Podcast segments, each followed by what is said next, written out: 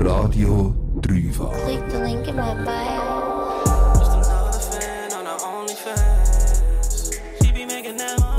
Bettina Roth ist Sexualpädagogin und Beraterin bei S&X. Das ist eine Luzerner Organisation, die sich alles um Sexualität dreht.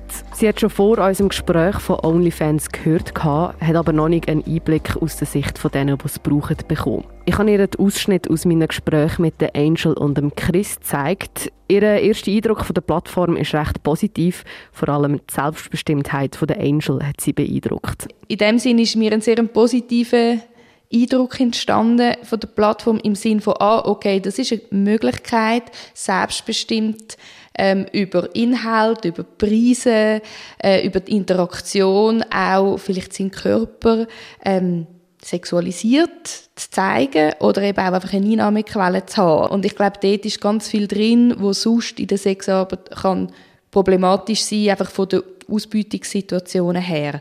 Auf den Chris angesprochen, hat sie gesagt, dass er die Sache sehr reflektiert anschaut. Trotzdem warnt sie davor, dass die Grenzen vom Bewusstsein schnell verschwimmen können. Ich denke, es zeigt sich einfach sehr stark, dass Sexualität doch für die allermeisten Menschen eine große Beziehungsdimension hat. Und dass dort sicher das zum Ausdruck kommt. Man ist sich zwar bewusst, das ist immer nur eine Dienstleistung, aber die Grenzen verschwimmen. Und das hat ja auch der Reiz, oder? Das spielt ja genau mit dem, dass man irgendwie in eine Interaktion tritt und sich gesehen fühlt, gemeint fühlt als Konsument, Konsumentin oder eben als Fan sozusagen. Die Gefahr ist, dass einem nicht mehr so bewusst ist, das ist jetzt eigentlich einfach eine Dienstleistung. Und das ist nicht, ich würde nicht sagen unecht, aber es ist gekauft. Ein grosser Grund, wieso der Chris OnlyFans braucht, ist, dass er sein Ego pusht, wie er gesagt hat. Eben durch das, dass er auf OnlyFans konstante Bestätigung bekommt. Die Bettina von der Fachstelle S&X warnt aber davor, dass das auf lange Zeit nicht gut kommt. Wenn es vor allem dann nur noch die Interaktion gibt, gibt das nicht, auf Tour gibt das nicht die Befriedigung. Und ich meine, das ist jetzt nicht per se sexuell, eigentlich eher nicht, sondern eben fürs, fürs Ego oder anerkannt zu werden als Mensch, angenommen zu sein als Mensch, das wird nicht funktionieren, längerfristig, oder? Spätestens nämlich dann, wenn kein Geld mehr auf dem Konto rum ist. Wer OnlyFans als Fan braucht, muss vor allem darauf schauen, dass er oder sie trotzdem auch noch in Anführungsstrich echte sexuelle Interaktionen hat.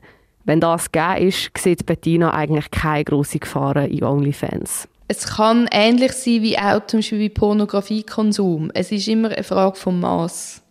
Also wenn es sich total verlagert, Sexualität, Stimulation durch Pornografie oder eben wenn die Interaktion nur noch so online stattfindet durch eine gekaufte Dienstleistung, dann ist das sicher ein Risiko. Also immer wieder schauen, dass man einen Ausgleich auch dazu hat.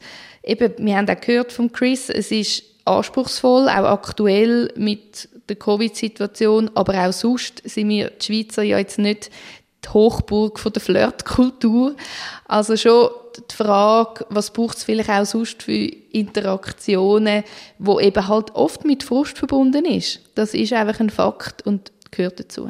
Wer aber über längere Zeit nur in Portalen wie OnlyFans Bestätigung sucht, wird dann auch immer mehr Hemmungen bekommen, echte sexuelle Interaktionen einzugehen. Das sagt Bettina Roth von der Fachstelle S&X. Ich glaube, das ist schon spannend, wenn man sich das überlegt, inwiefern schränkt mich das auch ein oder hemmt mich sogar im echten Leben. Und echt meine ich jetzt einfach, es ist nicht immer zahlter Kontext vor allem, dass ich dort immer wieder mich auch rauswage und einen Versuch mache für eine Interaktion, für eine Annäherung und auch irgendwie kann mit dem Frust umgehen, wo damit verbunden sein Und ich glaube, wenn ich das Gefühl habe, ich werde immer mehr gehemmt und dort gibt es aber einen Raum, wo ich das bekomme oder teilweise bekomme. Das kann ein, ein Risiko sein. So wie der Chris ein Beispiel gemacht hat mit dem Spiel, wo die Eltern einem extra gewinnen dass man Lust hat zum Weiterspielen, ist es dann wichtig, dass man auch in ungeschützter Umgebung sich traut, Interaktionen zu suchen. Auch wenn das heisst, dass man manchmal vielleicht verliert. Radio Dreifach.